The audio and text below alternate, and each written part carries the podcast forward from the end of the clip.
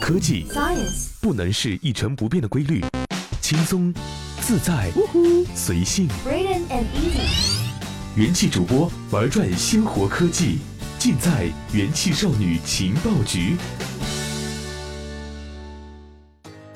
本节目由喜马拉雅 FM 独家制作播出，欢迎收听用智商捍卫节操，用情商坚守美貌的元气少女情报局。我是主播安随缘。今天咱们聊的内容呢，与数字货币有关。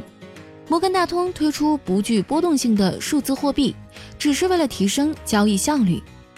币价不受市场影响，基于美元恒定价值。美国最大的金融服务机构摩根大通将推出加密数字货币 GPM Coin，用于及时结算客户间的支付交易。该公司 CEO 曾是著名的加密货币反对者，他多次在公开发言中将数字货币称为骗局，认为比郁金香泡沫更糟糕。他甚至在2017年9月表示，任何交易比特币的交易员应该因为愚蠢而被解雇。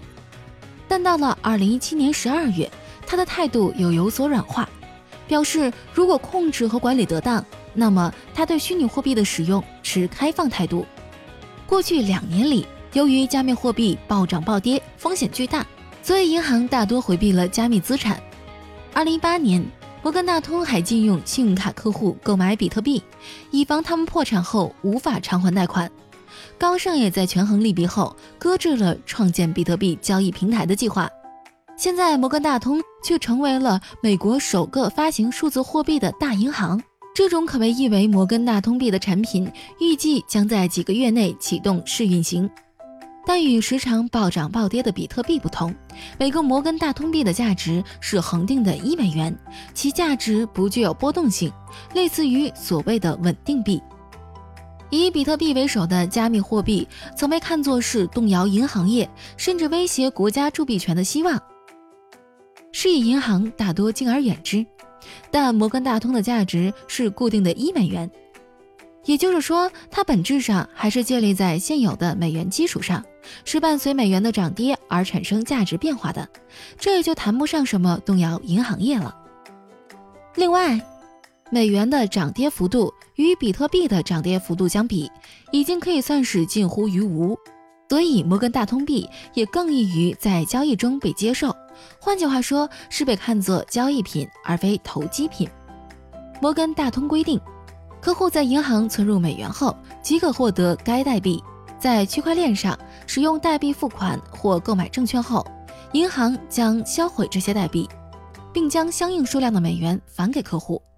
虽然听上去似乎很有趣，但这种数字货币实际上与散户无缘，只有经过监管审查的摩根大通的大型机构客户，如公司、银行和经济自营商才能使用。摩根大通区域链项目负责人表示，目前世界上存在的任何东西都可以转移到区块链上，成为交易的支付方式。坦白说，技术是无边界的。任何拥有分布式账本技术的公司或机构都可以使用这类交易方式。摩根大通创造的这种数字货币有什么意义呢？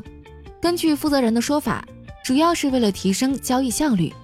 在传统银行业中，大型企业客户要完成跨境支付，必须依靠有数十年历史的 SWIFT 网络，在金融机构间进行电汇。负责人表示，由于金融机构有交易时限，且各国使用不同的系统，因此有时需要一天以上的时间来进行结算。但使用基于区域链技术的摩根大通币，可以在一天中的任何时间段进行实时交易或结算。摩根大通并不是美国第一家这么做的银行，资产四百五十亿美元、规模还不到摩根大通百分之二的银行——新能车 Bank。今年早些时候推出了一款有相同效用的数字货币，它的数十家机构客户已经开始使用它来相互汇款。该公司 CEO 表示，这种数字货币的每日交易额已达到数千万美元。新能车 Bank 的加密币叫 Signet，用该负责人的话来说，两家公司做的事情是完全一样的，唯一的差别是我们已经开始做了。而摩根大通还在征求监管部门批准。Signet 和摩根大通币一样，都基于以太坊区块链，都以美元为基准，设置固定价值都是稳定币。Signet 的诞生主要原因也是为了提升跨境支付的速度。如果你参与传统商业房地产交易，你会发现，通常律师都会坐在电脑旁，边吃午饭边等电汇。该负责人说，除了提升效率，他还表示，这种代币可以帮助使用摩根大通资金服务业务的大型公司替换掉其全球各个子公司持有的美元。比如说，资金在一家大型企业里来回流动，是否有办法确保该笔资金？只反映在子公司的资产负债表上，而无需真的将资金来回汇入，折损手续费。使用数字货币，他们就可以整合资金，并可能获得更高的利率。摩根大通为 Honeywell International 和 Facebook 等公司处理着大量资金，并帮他们将美元支付给员工和供应商。去年，这项服务为摩根大通创造了九十亿美元的收入。好了，本期内容就到这里。如果你对本期内容也感兴趣的话，欢迎在下方留言。好，今天就这样了，我们下期再见。